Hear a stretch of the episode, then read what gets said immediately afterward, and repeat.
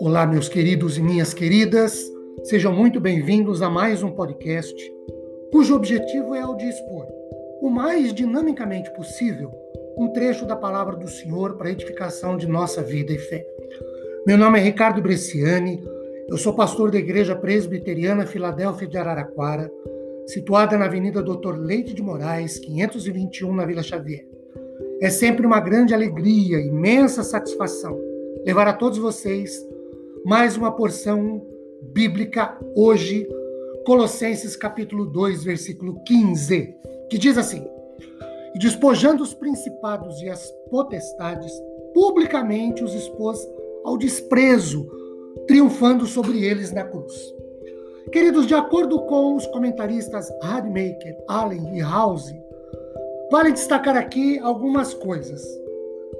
Primeiro, com a frase principados e potestades, Paulo se refere a Satanás e aos seus anjos caídos, porque descreve a vitória de Cristo na cruz sobre essas potestades que se opunham a ele e que eram contra o povo fiel de Deus.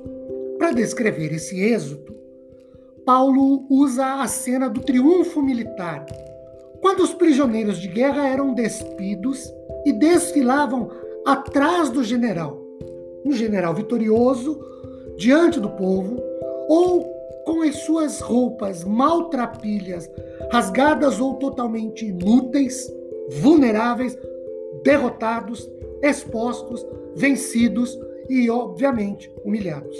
Para Dwight Moody, o Novo Testamento, no Novo Testamento, esta ideia entra no reino das últimas coisas, quando os justos serão vestidos em contraste com os injustos, que ficarão despidos e nus sob o juízo de Deus. Apocalipse 16, 15 dá essa ideia.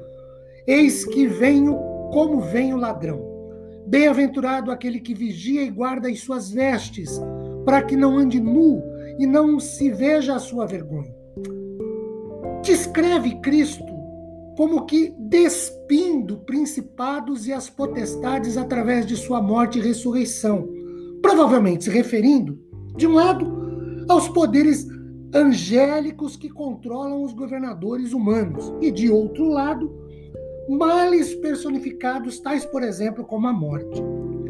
Esse ato simboliza a derrota, e para os poderes, os profetas, significa o juízo de Deus, como, por exemplo, fala-nos Ezequiel 16:39.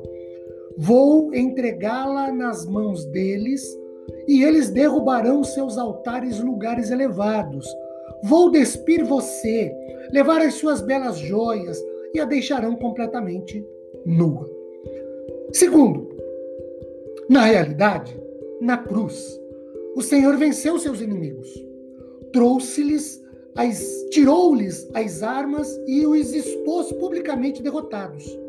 É um contraste impressionante com a vitória que o inimigo teve sobre nossos primeiros pais, Adão e Eva, lá no Jardim do Éden. Satanás foi o vencedor naquele caso, mas na cruz ele foi claramente o perdedor. Ganhou uma batalha, perdeu a guerra. Podemos afirmar que no Éden, Adão, levando Adão e Eva ao pecado contra Deus, Satanás ganhou uma batalha. Mas Jesus, ao ressuscitar, ganhou a guerra. Cristo morreu. Hebreus 2, 14 e 15 diz: Para que pela morte aniquilasse o que tinha o império da morte, isto é, o diabo, e livrasse todos os que, com medo da morte, estavam por toda a vida sujeitos à escravidão. Para o indivíduo, a morte ainda tem de ser destruída em Cristo. Sua destruição aconteceu quando na sua triunfante ascensão, o Senhor levou a cativa com todos os seus poderes. Semelhantemente, a frase despindo ou despojando no grego, o corpo da carne, pode se referir ao julgamento comunitário sobre a cruz do corpo da carne adâmico, isto é, o homem todo sob o pecado, sob o juízo, sob a morte. Neste caso, esta frase contrasta como o corpo de Cristo. O perdão gracioso de Deus tem de ser compreendido à luz do significado da cruz. Nela, o débito do homem está cancelado e os poderes que mantêm o homem cativo são eles mesmos publicamente derrotados e feitos prisioneiros. A morte de Cristo na cruz pareceu, num primeiro momento, uma grande vitória para Satanás, quando na verdade foi uma grande derrota da qual Satanás jamais conseguirá se recuperar. O Warren diz que Jesus conquistou três vitórias na cruz. Primeiro, ele despojou ou despiu os principados e potestades, tirando de Satanás e de seu exército quaisquer armas que tivessem. Satanás não pode fazer mal ao cristão que não se coloca no caminho do mal. É quando deixamos de orar que nos expomos aos ataques de Satanás.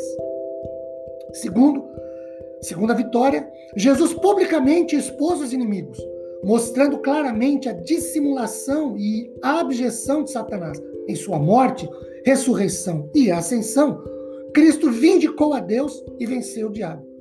Terceira vitória, no uso do termo triunfando, porque sempre que um general romano conquistava uma grande vitória em terras estrangeiras, fazia muitos cativos, tomava muitos espólios e se apossava de novos territórios para Roma.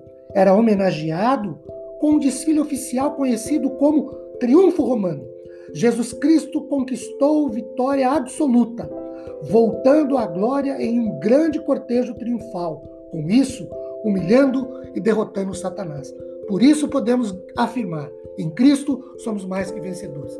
Meus queridos, que Deus nos fortaleça na vida e na fé, abençoando-nos e as nossas famílias também, depois de refletirmos sobre esse trecho de Sua rica e poderosa palavra. Amém. Que Deus nos abençoe.